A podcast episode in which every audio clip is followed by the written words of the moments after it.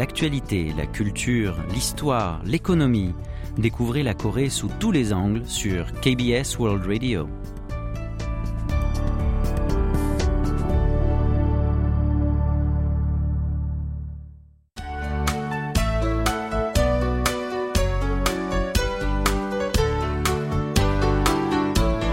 Séoul au jour le jour.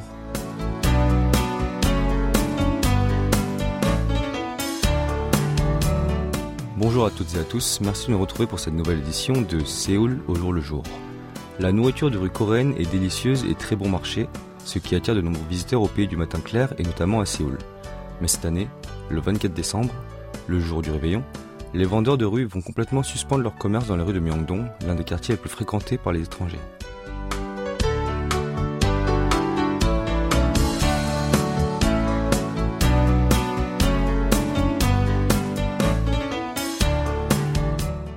Il s'agit d'une mesure mise en œuvre par le quartier de Chunggu pour assurer la sécurité des piétons venus de toutes parts. À la suite de la catastrophe du 29 octobre, à savoir le drame du quartier d'Itaewon, la ville des Séoul et ses quartiers autonomes semblent prendre des dispositifs de gestion de la sécurité bien stricts destinés aux principales zones surpeuplées telles que celle de l'université Hongik. En effet, selon des données d'une enquête sur la densité de la foule dans les rues de Myeongdong, chaque réveillon, les gens y ont fortement afflué. Cette année, surtout, le taux de touristes étrangers a augmenté depuis octobre dernier, lorsque les mesures sanitaires ont été progressivement assouplies. Ainsi, sur tous les stands, les menus écrits en langue étrangère se démarquent sur place.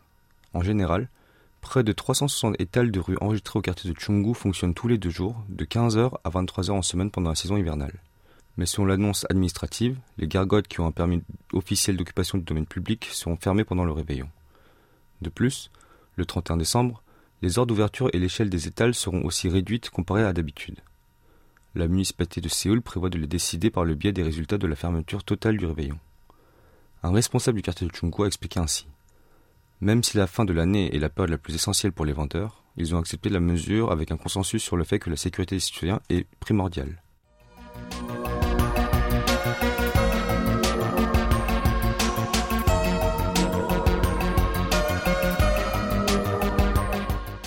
Avec l'arrivée de la neige et de la glace, Séoul devient aussi un terrain de jeu pour pratiquer des activités hivernales.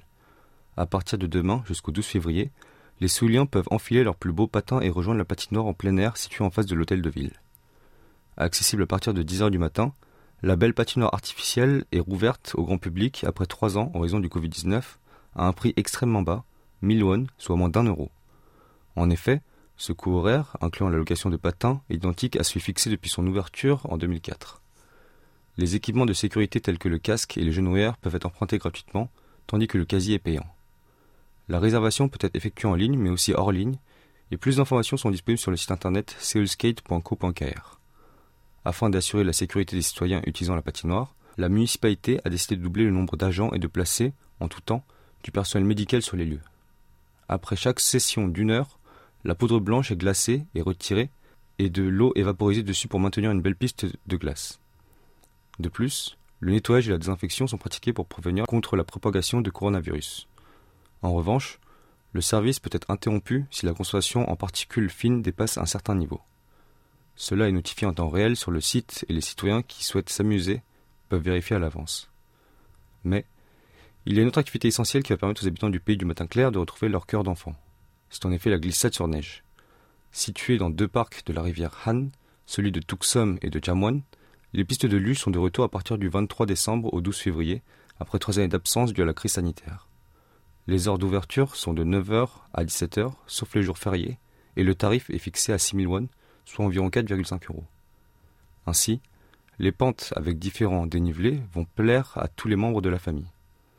En plein hiver, plutôt que rester chez soi, pourquoi ne pas sortir et profiter d'une activité dynamique sans partir trop loin? Eh bien, c'est le moment de prendre une petite pause musicale. Écoutons Noon Neige, interprété par Zayanti.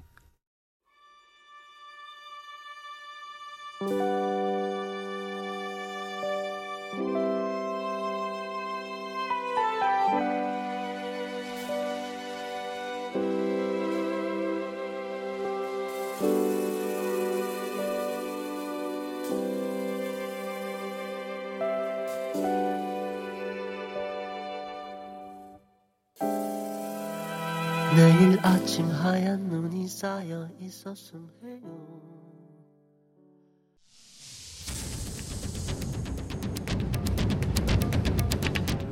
Vous avez aimé, vous avez détesté, vous avez adoré. Faites-nous part de vos réactions en nous écrivant à french.kbs.co.kr.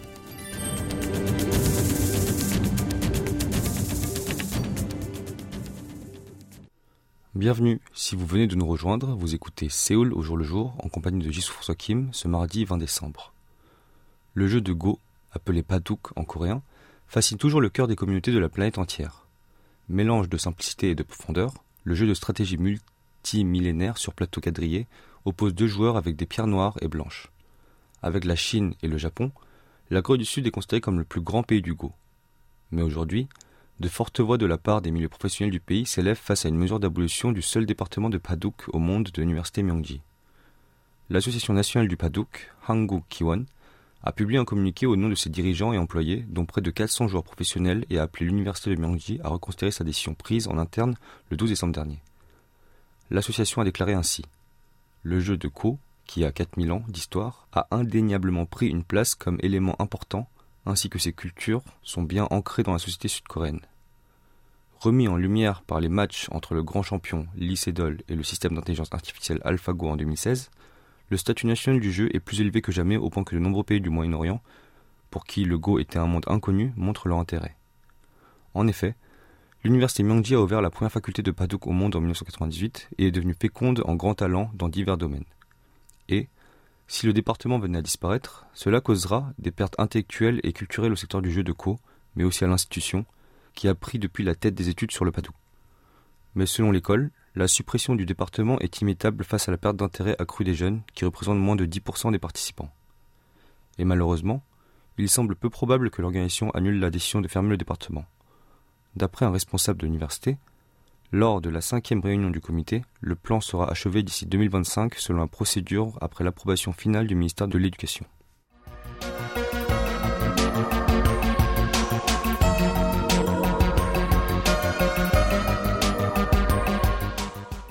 Les vents glaciaux à Séoul sont douloureux pour les humains, mais aussi pour les animaux, notamment ceux qui sont abandonnés ou errent dans les rues. Le quartier de Socho, situé dans le sud de Séoul, est devenu le premier à fabriquer et distribuer des bols d'eau chaude exclusivement aux chats errants qui sont vulnérables au froid en hiver. Ils ont été déposés la semaine dernière au sein des abris d'hiver et dans les services d'alimentation des félins. Le petit abri temporaire dédié aux chats errants se constitue d'un petit carton percé de trous et doté d'une feuille isolante attachée à l'intérieur afin que lui et ses congénères puissent échapper au vent froid. Et après l'hiver, le quartier collectera tous les équipements. Il a également été le premier à lancer cette initiative en 2018, et actuellement, 200 maisonnettes pour chats et 36 lieux d'alimentation ont été équipés pour prendre soin du bien-être des animaux de rue. En effet, les félins sauvages, surtout ceux qui mangent des restes trouvés dans les ordures ménagères, voient leur rein endommagé à cause d'un excès de sel s'ils ne boivent pas assez d'eau. En d'autres termes, ce type d'initiative est urgemment nécessaire car dans de nombreux cas, l'eau fournie dans les stations d'alimentation gèle très rapidement durant la saison hivernale. Pour y remédier, plus tôt ce mois-ci, le quartier, avec 50 bénévoles, ont décidé de déposer des bols d'eau thermos équipés d'isolation en polystyrène et de compresses chaudes pour garder l'eau liquide et prévenir du gel. Et pour se prémunir contre la perte ou l'endommagement des récipients, des numéros de gestion et une petite indication ont été joints.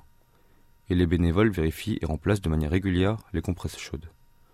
Le maire de Socho, qui montre la voie en matière de bien-être animal, affirme ainsi Nous prendrons soin des chats errants qui endurent le froid rigoureux pour qu'ils puissent passer la saison en toute sécurité.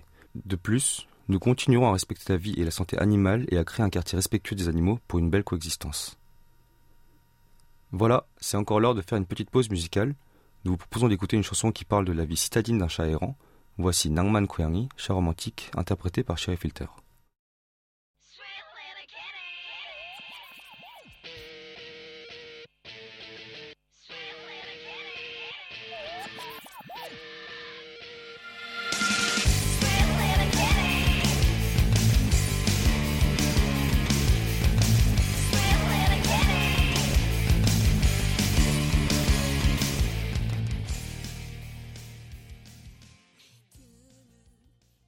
Les programmes de télé-réalité de rencontres gagnent de plus en plus en popularité en Corée du Sud, au point que les saisons se multiplient.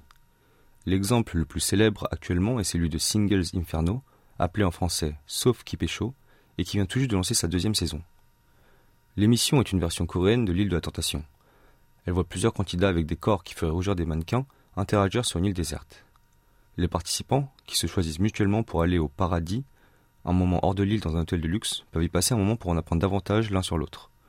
Les autres doivent survivre avec les moyens du bord sur l'île déserte, comme se faire eux-mêmes à manger par exemple. La recette n'a pas changé par rapport à la saison 1. Et pour cause, celle-ci fut très populaire et atteint la quatrième place du classement global de Netflix l'année dernière, une première pour un programme de divertissement du pays du matin clair. Le réalisateur de la série, Kim Nayeon, a déclaré avoir choisi la même île que la saison 1 pour que les candidats utilisent l'énergie qu'ils auraient dépensée dans leur acclimatation au nouveau paysage, dans les efforts pour découvrir les personnes du programme. Certaines corrections néanmoins seront appliquées dans ce nouvel opus suite aux critiques reçues de l'ordre de la saison 1. Des téléspectateurs avaient reproché le fait d'avoir intégré les derniers candidats au programme bien trop tard. Et ces derniers n'ont pas eu le temps nécessaire pour s'adapter et interagir avec les autres. La chaîne TVing travaille également pour dur pour créer des émissions de télé-réalité amoureuses à l'instar de Sauf qui pécho, qu'elle diffuse, telles que Love Catcher in Bali, qui est la quatrième saison de leur série Love Catcher. Love Catcher est une sorte de programme de survie et de rencontre à la fois qui met en scène le véritable amour et le faux amour. Le concept est simple il y a des love catchers, des pêcheurs d'amour, venus dans l'émission pour trouver l'âme sœur, et des money catchers, des pêcheurs d'argent, participant pour récupérer le butin final sans se faire démasquer. Cette série a vu sa base de fans se consolider grâce à la délicate guerre psychologique à risque menée entre les candidats à fort potentiel charismatique. L'émission de rencontre de Channel A, Hard Signal, qui a fait fureur au pays du matin clair, a annoncé le recrutement des candidats pour la saison 4, deux ans après la fin de son troisième volet. Hwang Jin-mi, critique de la culture pop en Corée du Sud, a donné son avis sur la popularité de ce genre d'émission, qui pourrait également s'affaiblir avec le temps et les nouveaux programmes. Il y a tellement d'émissions de divertissement qu'on ne peut pas les distinguer les uns les autres, donc même s'ils sont diffusés, ils disparaissent souvent sans même se faire remarquer. Certains programmes, qui ont réussi à s'imposer grâce à un système de saison, survivront, mais à la fin, le divertissement amoureux s'éteindra également un jour.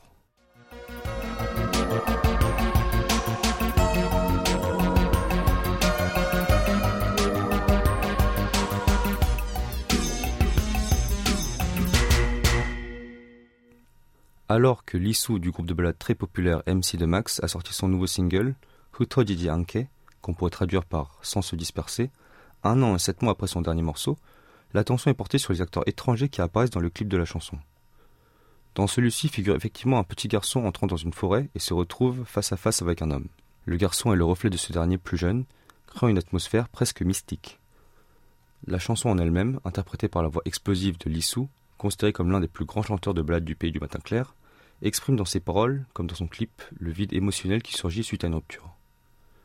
Certains internautes ont déclaré que le clip donnait l'impression de regarder un film et sont curieux de connaître l'identité de l'acteur étranger qui a attiré leur attention. L'acteur en question s'appelle Xavier Letet et est de nationalité française. Son long parcours en Corée du Sud est très particulier. Tout d'abord, il a été professeur de littérature française à l'université de Chungang pendant 27 ans avant de commencer une carrière d'acteur. Bien qu'il ne prononce aucun mot dans le clip, Xavier parle couramment coréen, ayant vécu au pays du matin clair pendant plus de 30 ans. Bien qu'il ait débuté récemment en tant qu'acteur de film ou de clip musical, celui de MC Max est la deuxième apparition de Xavier sur les écrans. La première remonte à il y a très peu, dans le film Tanseng, Birth, une œuvre qui retrace la vie de Kim Dae-gon, le premier prêtre de Corée, sorti au cinéma en novembre dernier. Xavier joue le rôle de l'évêque Féréol, la troisième génération de l'archidiocèse de Chuson, qui a ordonné Kim Dae-gon comme le tout premier prêtre de Corée. Xavier a déclaré avoir toujours voulu être acteur, mais qu'il a dû enfouir ce rêve dans son cœur pendant plusieurs années. Il a finalement pu le réaliser après avoir pris sa retraite de professeur afin de mener sa seconde vie selon ses mots. L'agence Yeo Entertainment lui aurait été d'une aide précieuse pour réaliser son rêve de jeune homme. Et elle ne tarit pas d'éloges à son égard. Bien qu'il ait commencé sa carrière plus tard que les autres acteurs, la qualité de son jeu est au niveau de beaucoup de vétérans de son âge et les propositions pour des séries et des films sud-coréens affluent. Le néo-acteur aurait récemment également tourné le tournage d'une émission télévisée qui devrait bientôt être diffusée sur le petit écran. Une autre chose qui fait le charme de Xavier, selon les internautes, est sa taille et son apparence. Son mètre 85 ainsi que ses yeux bleus très clairs rappelleraient l'allure des célèbres acteurs hollywoodiens de son âge. De plus, ses attraits avantageux lui ont déjà servi pour travailler comme mannequin en France lorsqu'il était plus jeune. Yeo Entertainment compte élargir son champ d'activité des idoles à des acteurs et mannequins étrangers et compte mettre pleinement la carrière de Xavier à profit de plusieurs façons. À noter que cet acteur est également pigiste chez nous à KBS World Radio. Vous pouvez le retrouver tous les jeudis dans Aux sources de la musique coréenne. Avant de retrouver Hwang Hee-young pour Saveur du terroir, nous vous proposons d'écouter la chanson qu'on vient de vous présenter. Voici Hutojiji Anke, Éternité, interprétée par MC de Max.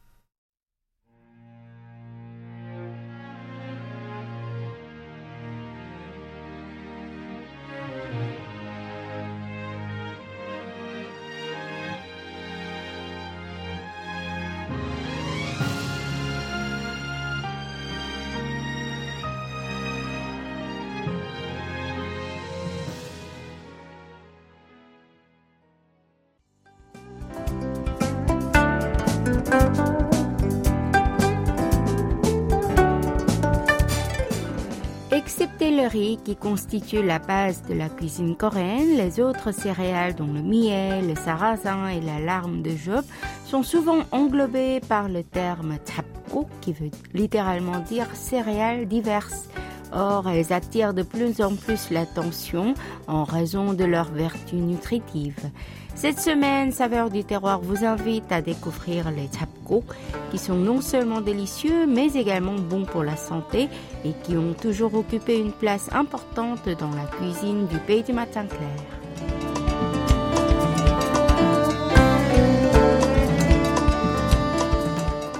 Notre première destination cette semaine est Koido du comté de Sinan dans la province de Jeolla du Sud. Le millet appelé chu en coréen est connu comme étant la première céréale cultivée dans la péninsule coréenne. Surtout sur cette île dont le sol durcit bien après la pluie, le millet pousse bien. Cependant, vu la difficulté de le différencier des herbes sauvages avant le mûrissement et la récolte nécessitant un travail manuel pénible, il ne s'agit pas d'une culture facile. Après la récolte, on fait sécher les épis durant un ou deux jours avant d'enlever les petites graines de millet. Dans le passé, quand le riz était tellement cher, le millet servait d'aliment qui permettait d'assouvir la faim. À titre d'exemple, on faisait cuire le millet, qui n'est pas glutineux, appelé avec de la patate douce ou de l'orge. Bien qu'il soit grossier, donc désagréable à mâcher, il s'agissait d'un aliment précieux à l'époque.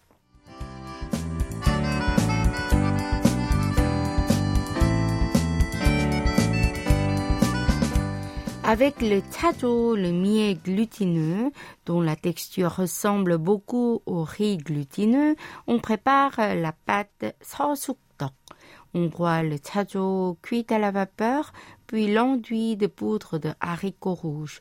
Le jour de la préparation de ce sosuktok est le jour de la fête du village. Une fois la période de récolte terminée, les villageois prennent le temps de concocter de l'alcool laiteux à base de millet appelé chumakoli. Dans le millet cuit à la vapeur, on ajoute de la levure, puis le met dans une jarre en pierre.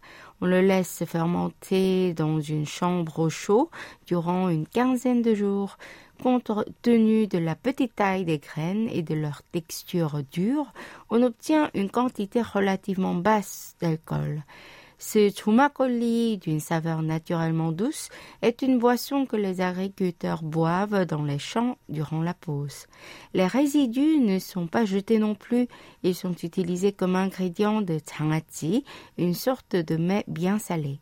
En effet, étant bien sucrés et riches en fibres alimentaires, ils ajoutent une saveur appétissante.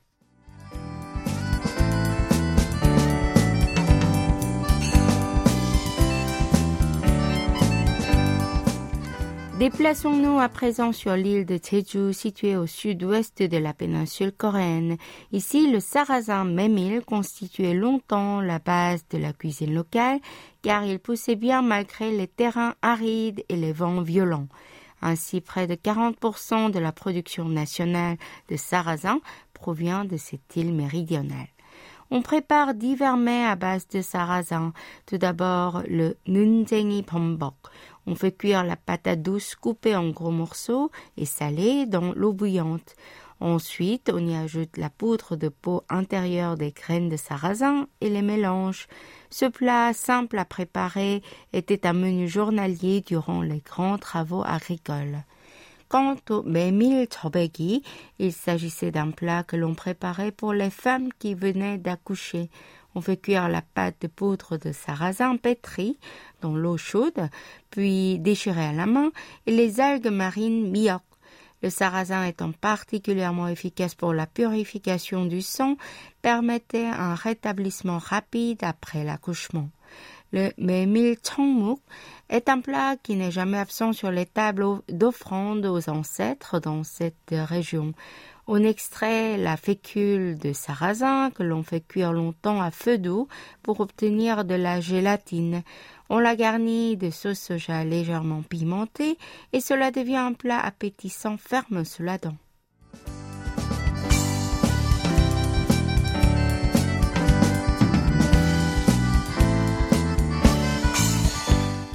Mangez bien et restez en bonne santé en cette fin d'année.